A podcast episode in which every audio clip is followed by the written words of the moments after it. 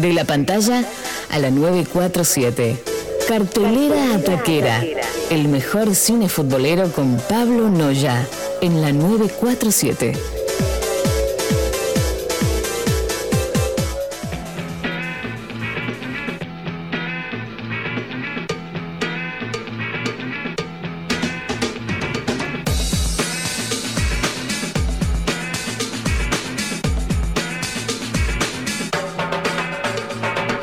Y así arrancamos con un nuevo capítulo de Cartelera Taquera, una recomendación para este fin de semana de lluvia, de feo, frío, fin de semana largo, porque lunes, martes no es feriado para los esenciales y también el resto de la semana de confinamiento para todo el mundo de, la- del AMBA, ¿sí? para la gente del AMBA. Eh, así que tienen mucho por ver, mucho por ver y por eso le traemos una recomendación de alguien que ayer no estuvo presente en cancha, pero que tuvo una temporada fantástica, como siempre, rompiendo todo tipo de récords y que fue el goleador de la Liga Española, lamentablemente no fue campeón, pero pero esperamos que traiga toda esa virtud, todo ese momento exitoso a lo que es la selección argentina. Hoy le traemos lo que es la película barra documental de Lionel Andrés Messi. ¿Cómo se llama?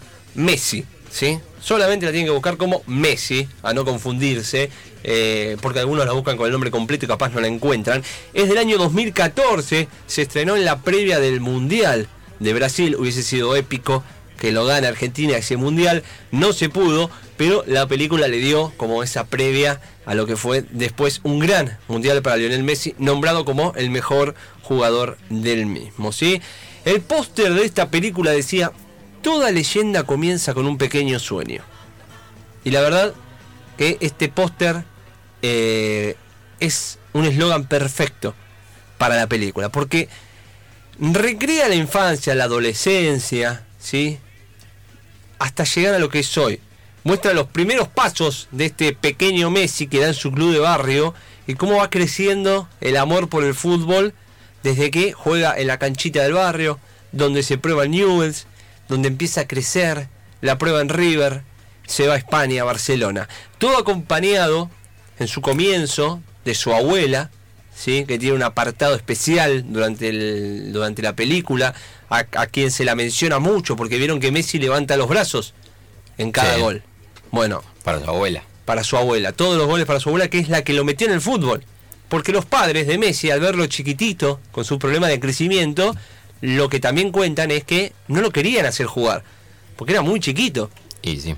Y la abuela fue la que lo insistió al técnico del club de barrio, esa historia tan conocida, para que lo meta en la cancha y empiece a hacer lo que hoy en día nos alegra tanto. Así que esta historia está buena porque va combinando imágenes recreadas.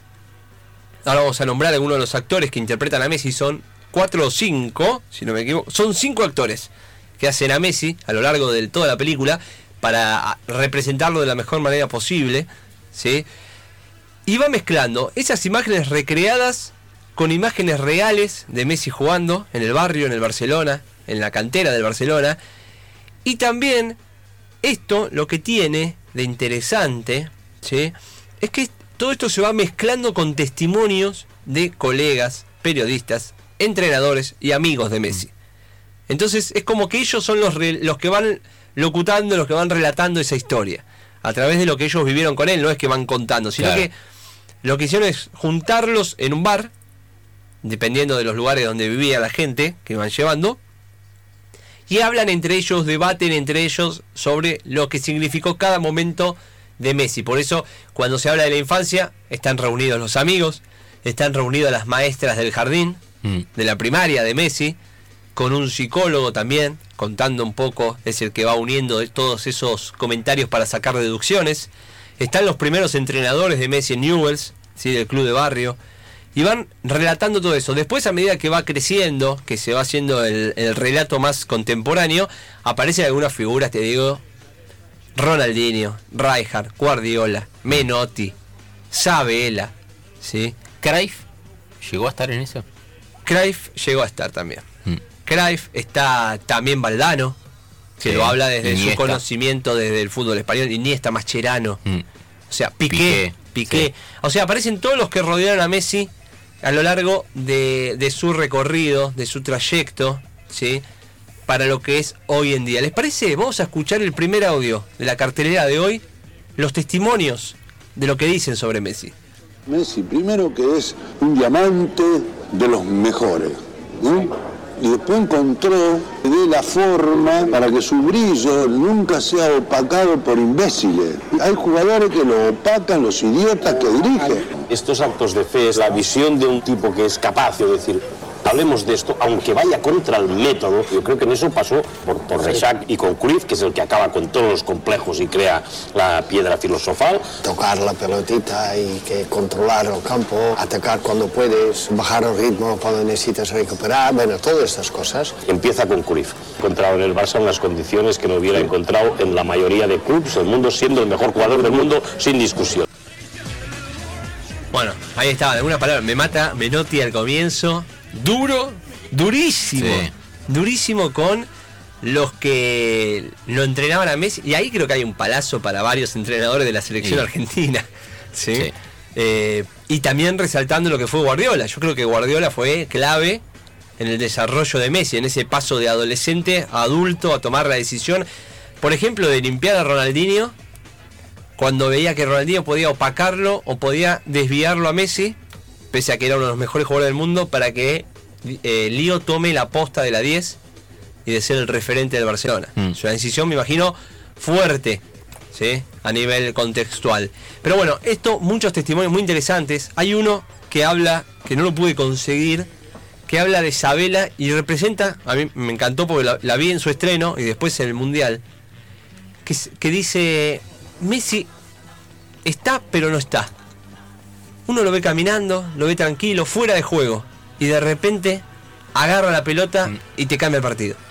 Y fue tal cual lo que pasaba e- en el Mundial, que muchos lo criticaron en la final, porque en la final no se dio, pero en los anteriores partidos también. Messi descansaba por un costado y cuando agarraba la pelota te definía el partido. Contra Alemania no pudo ser, pero algunos le decían que caminó, que estaba muerto. Bueno, ese era el juego que le daba Sabela y que tanto destacó. Por algo el mejor Messi fue el Messi con Sabela. ¿Sí? Sí. Bueno, eso también se destaca en esta película documental. Otro de los ejes importantes es el crecimiento de Messi. ¿sí? Los problemas que tuvo de chico se recrea muy bien, se recrea muy bien cómo se inyectaba, ¿sí?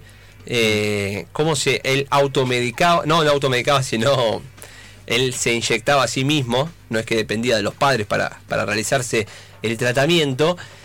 Y también algo que vamos a hablar ahora que es la soledad que sintió al llegar a Barcelona. ¿sí? Si les parece, también tenemos el audio, ¿sí? De lo que es eh, algo que decía su médico, que interpreta su papel en la película, él participa en la película. Pero escuchémoslo, lo que hablaba de este problema de crecimiento de Messi y cómo se ve reflejado en la película. Fuera de la cancha no daba un Claro, centavo. vos decís, este chico no va a llegar. ¿Y qué es lo que va a pasar? Sí, yo sé que un endocrinólogo de Rosario lo atendía. Sí. Pero bueno, lo vi por primera vez, él tenía 9 en el 97. Como hemos hablado de otras consultas y sospechábamos, estos análisis eh, confirman la falta de hormona de crecimiento. ¿Y no va a crecer más? Si no reponemos el déficit y no iniciamos el tratamiento, va a ser muy difícil que él pueda crecer con normalidad. Bueno, pero ¿cómo es el tratamiento entonces? Vienen unas inyecciones, unos dispositivos muy similares a una lapicera. Seguramente han visto algún diabético utilizarlos y se aplica cada día la hormona que le falta. Pero eso es un tratamiento agresivo, ¿no? Son inyecciones, pero la aguja es finita, prácticamente no es doloroso. Son caras, eso sí, las medidas para que los pueda cubrir la obra social. Yo voy a poder seguir jugando al fútbol. Claro, ¿por qué no? Siempre fuiste el bajito del equipo, ¿no? Quédate tranquilo que vas a crecer bien y vas a ser más alto que Maradona. No sé Ay, si vas a ser mejor, que- pero más alto vas a ser Es- seguro. esa, a ver, esta escena está recreada con el mismo médico que es el que dio testimonio de lo que había sucedido. ¿sí? No sé si le habrá dicho lo de Maradona. Claro. Ay, Pero es una ficción igual. Pero, eh, claro, eso es lo que tiene lindo, que es una mezcla de ficción con realidad. Y quedó lindo también en la película. ¿sí? Al que es maradoniano no, le va a decir, no, ¿qué te pasa? Claro. Pero. Le faltó eh, mucho. Es, es cierto, la situación era así, era muy caro. Los padres creían que era un tratamiento que lo podía llegar a dañar a, Ne- a Lionel. Mm. Entonces no querían dárselo.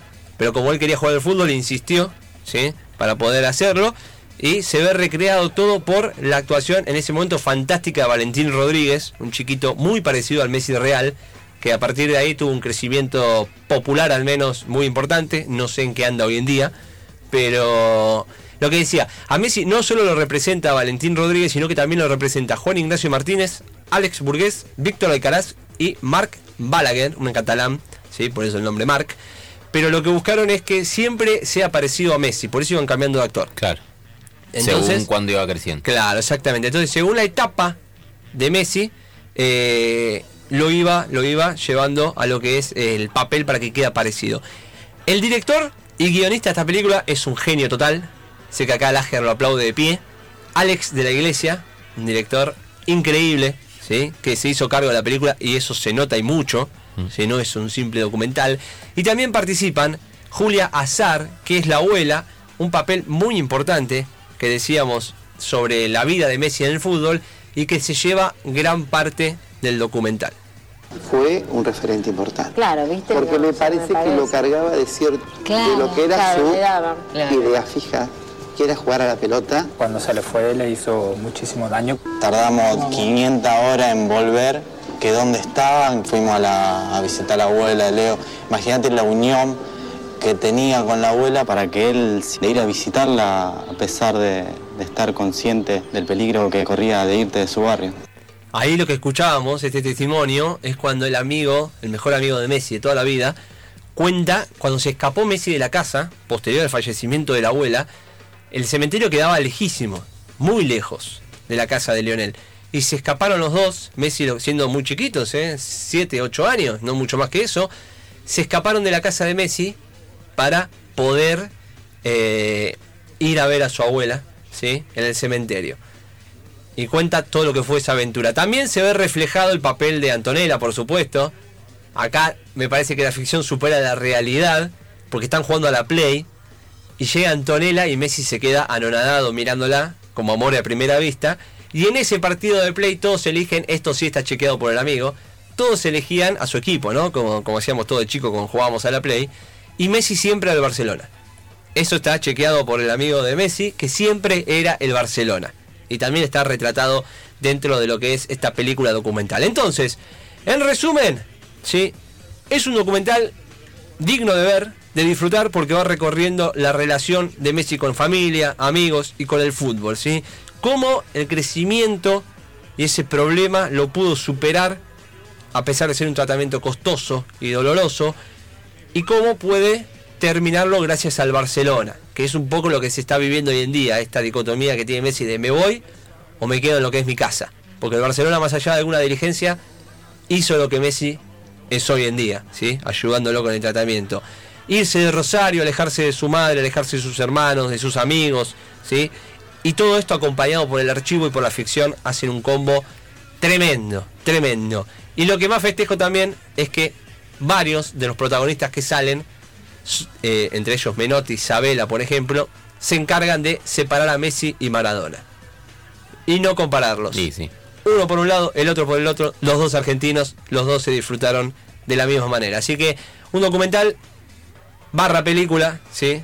Que lindo, lindo para disfrutar en este domingo lluvioso, feo, domingo gris, ¿sí? Y con el, el astro argentino que veremos dónde termina, veremos cuál es su futuro.